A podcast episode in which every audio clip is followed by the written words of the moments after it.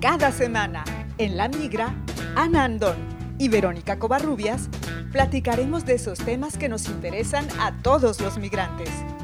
Acompáñanos a través de La Migra Podcast.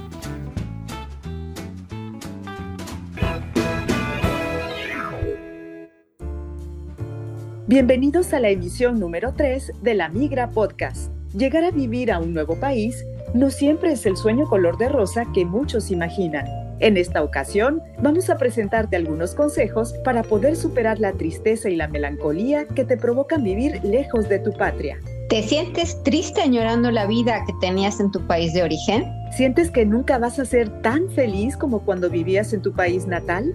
¿Te cuesta mucho superar la nostalgia por la vida que tenías en tu país de procedencia? Nosotras somos Verónica Covarrubias y Ana Andón. Quédate con nosotras. La mayoría de las veces cuando una persona migra a otro país no tiene idea de todas las cosas con las que se va a enfrentar. Y para las personas que son especialistas en las emociones como tú, Ana, ya hay incluso un concepto que muchos desconocemos que es el duelo migratorio. Así es, Vero. ¿Qué crees que este concepto existe desde hace como 20, 25 años? Hay mucha investigación, sobre todo en España, que la hace el doctor José Bachotegui. En Estados Unidos también hay mucha mucha investigación. Lamentablemente, desde mi punto de vista, esa investigación se queda en, en las partes médicas, ¿no? En las áreas de las clínicas y los sectores eh, relacionados con la salud, pero la realidad es que muy pocos de los que lo vivimos, y yo me incluyo, pues lo desconocemos, ¿no? En México estudié la parte de la tanatología, lo de los procesos de duelo, cuidados paliativas, exactamente, muchas cosas que se referían a las pérdidas sin embargo, fue cuando migré que conocí realmente el duelo por migración. Es muy interesante porque yo creo que todo esto que vivimos, este proceso en el que nos empezamos a adaptar, en el que empezamos a hacer conciencia de todo lo que hemos dejado atrás, en realidad, de todo lo que hemos perdido, nos pone muy mal a muchas personas. Y si desconocemos que estamos viviendo algo que es normal, porque es un duelo, porque son pérdidas, creo que eso nos puede ayudar a, a sentirnos un poco mejor, por lo menos a tratar de comprender que no somos nosotros que somos raros o que tenemos algo mal. O loca, ¿no? No es eso. El hecho de conocer el proceso, por lo menos de escuchar por todo lo que vas a pasar, ya quita presión y te quita estrés. El doctor Joseba lo que nos dice es que dentro del duelo por migración, que tiene 12 características, hay 7 tipos de pérdidas. Entre ellas tenemos la familia y los amigos en primer lugar. Ajá. Clásico. Todo el mundo al principio lloramos porque extrañamos muchísimo a nuestros padres, a nuestros sobrinos, a nuestros hijos, ¿no? Oye, y yo creo que para nosotros los latinoamericanos la familia es muchísimo más importante, como que te pesa más que en otras culturas. Bueno, es que sí somos bien apegados. La verdad es que los latinos somos súper, súper apegados. Hasta sabemos que tenemos nuestras familias mueganitos, ¿no? Para donde va uno van todos. Pero pues sí, aquí esta pérdida es de las principales, de verdad. Después de la familia, la segunda pérdida importante es el idioma, la lengua, que sí, te puedes aprender el idioma, puedes aprender todas las reglas gramaticales que te enseñan en la escuela, pero aprenderte a comunicar realmente con la cultura, ese es otro rollo y eso lleva más tiempo. Fíjate, Ana, ahora que mencionas eso, yo le decía a Yara en nuestra emisión anterior que hablábamos acerca del choque cultural, que la lengua te estructura. Y entonces, de acuerdo a la lengua que tú hablas, es la manera en que tú concibes el mundo. Y entonces te aprendes otra lengua vienes a vivir eh, en inmersión en este país donde se habla ese idioma, pero tus conceptos, tus valores, tu forma de ver la vida sigue siendo la tuya, la que aprendiste en tu cultura, en tu país. Entonces, eso es un, es, un choque tremendo. Así es, porque son códigos culturales muy distintos. Claro. Uno llega con ese bagaje cultural de tu país de origen, pues bueno, estás acostumbrado a responder, a pensar, a actuar, a trabajar en tu idioma idioma y en tus, propios códigos culturales, en el momento en que tú llegas a otro país y pretendes seguir eh, trabajando, viviendo con esos códigos culturales de origen, pues se crea un choque tremendo, pero sobre todo al interior de la persona. Oye, y yo creo que dependiendo de tus propias herramientas, de tu personalidad, de tu cultura también, de, de todas tus costumbres, es que tú vas a vivir de una forma o de otra el duelo. Para algunos podrá ser algo mucho más rápido que para otros, el proceso de adaptarse y demás, pero yo creo que tiene mucho que ver con la personalidad, porque mira, yo conozco personas que, que sí, que llegaron a este país o a otro país y al principio fue complicado, pero aparentemente de una manera más rápida de lo que nos ha pasado a otros, como en mi caso, pues se integraron, se adaptaron y, y va, no hay de otra, también depende de las circunstancias por las cuales migras, ¿no?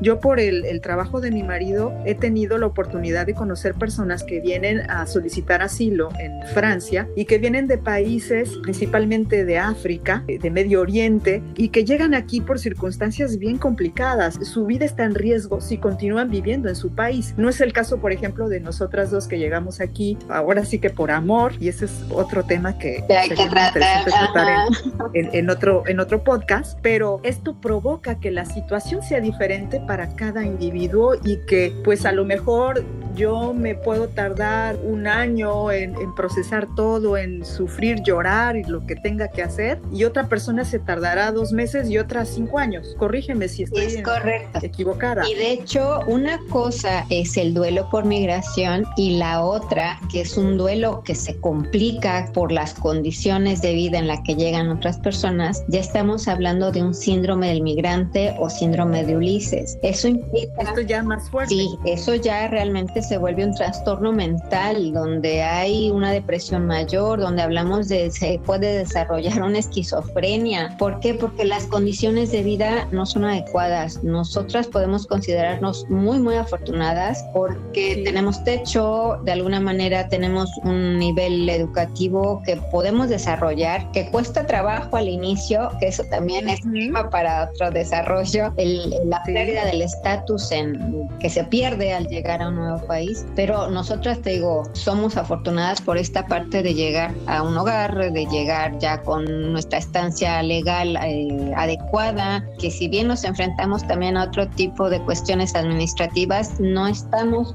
burocráticas. Sí, no estamos eh, con miedo de ser perseguidas o de que nos saquen en cualquier momento. O sea, finalmente depende mucho de las condiciones de vida en que llega la, el nuevo migrante. Claro. Oye, y también ahora que mencionas que hay siete pérdidas, bueno, ya nos decías que la más importante es la, la de la familia, que para nosotros los latinos, bueno, pues es como fundamental. ¿Cuáles son las otras seis pérdidas importantes que Mira, déjate número las siete para que no nos perdamos, ¿vale? Es la familia y los amigos en primer lugar, luego es la lengua, el idioma, la cultura, que esto implica costumbres, religión, valores, etcétera. En cuarto lugar es la tierra el paisaje, los colores, los olores, cómo extrañamos los mercaditos, los supermercados de la calle, ¿no?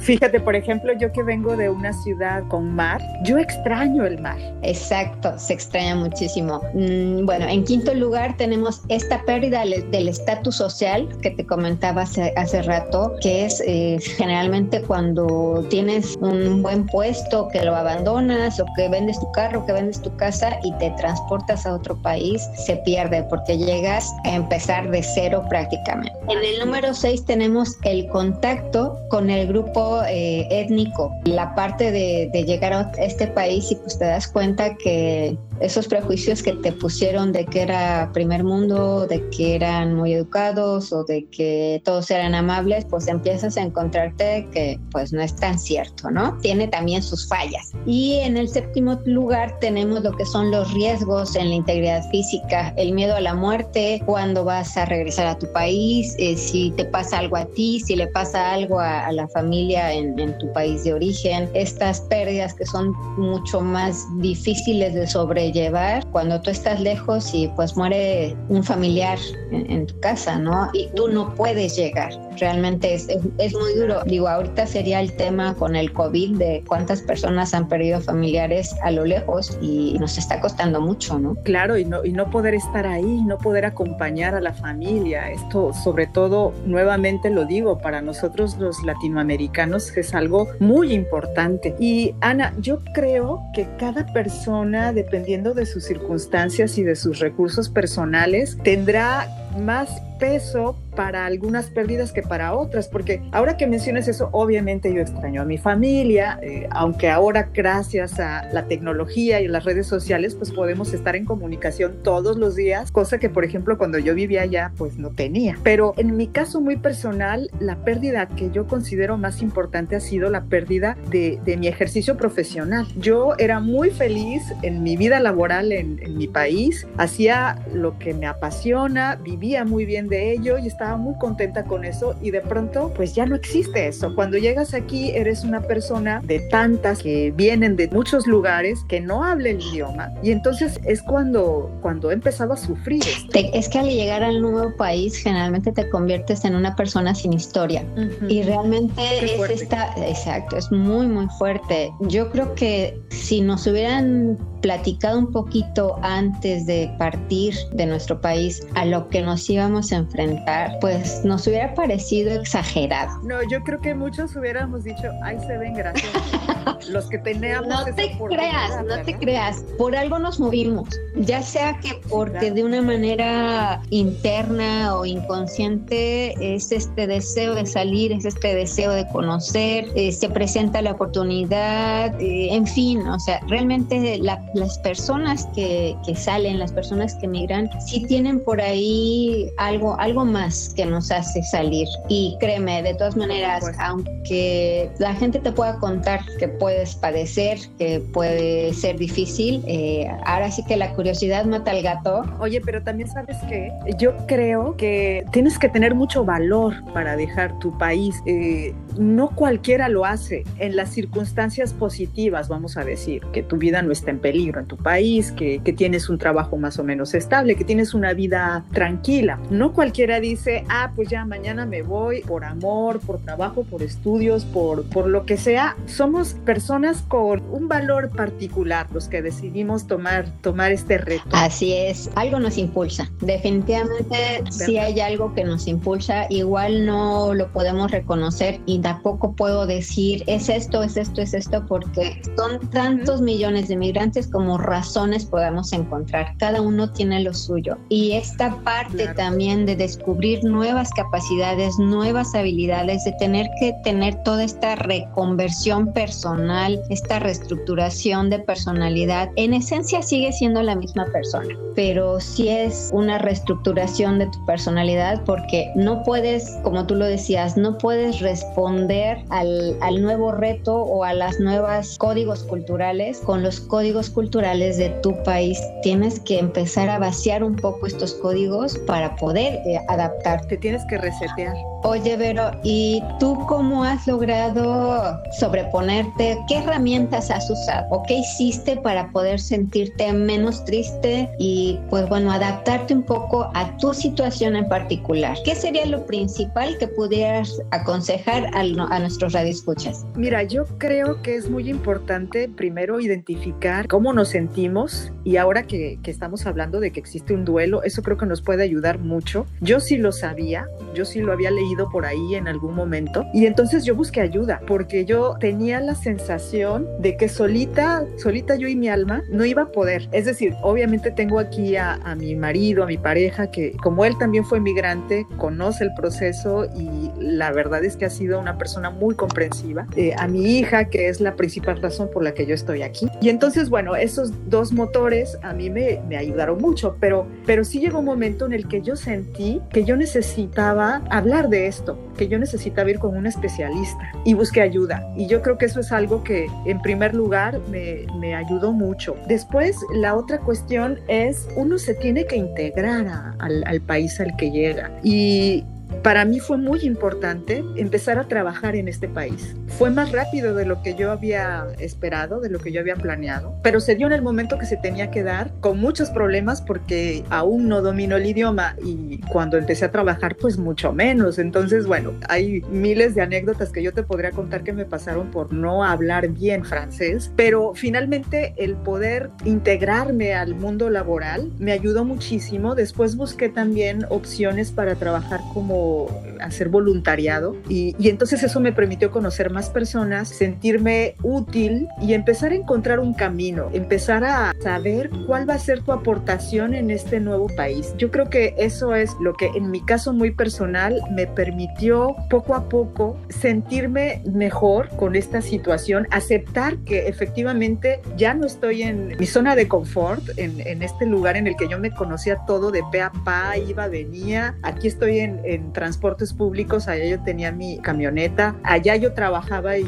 y era jefa en un grupo. Acá soy la profesora de español que pobrecita no habla bien francés. Eh, en fin, creo que es eso, buscar cómo integrarse y, y pues buscar ayuda cuando es necesario. Yo creo que no todos, tal vez Ana, no sé, necesitamos ir con un especialista de las emociones. El hecho de tener que estarte preguntando constantemente si hiciste bien en venirte, si hiciste mal, si ya no vas a aguantar, cuántas veces pasa uno por un proceso o por momentos, por muchos momentos de, de, de querer tirar la toalla, de ya aventar todo y regresarte, ¿no? Y de sentirte muy triste y de llorar, porque ahora nosotras, bueno, no sé, de pronto a mí sí me pasa, me entra un poco de melancolía y digo, ay, mi mamá, el mar, si yo estuviera allá, mil cosas, pero bueno, creo que como algo normal, ya no me siento triste, ya no me siento afligida todo el tiempo, pero hay personas que sí lo viven. Es que eso entra de las, de las 12 características que te mencionaba. Ahorita solo les mencioné las siete pérdidas. Si quieres para la uh -huh. siguiente emisión, pues hablamos de las 12 características, ¿no? Que este tipo de duelo es repetitivo y eso se refiere a que una llamada,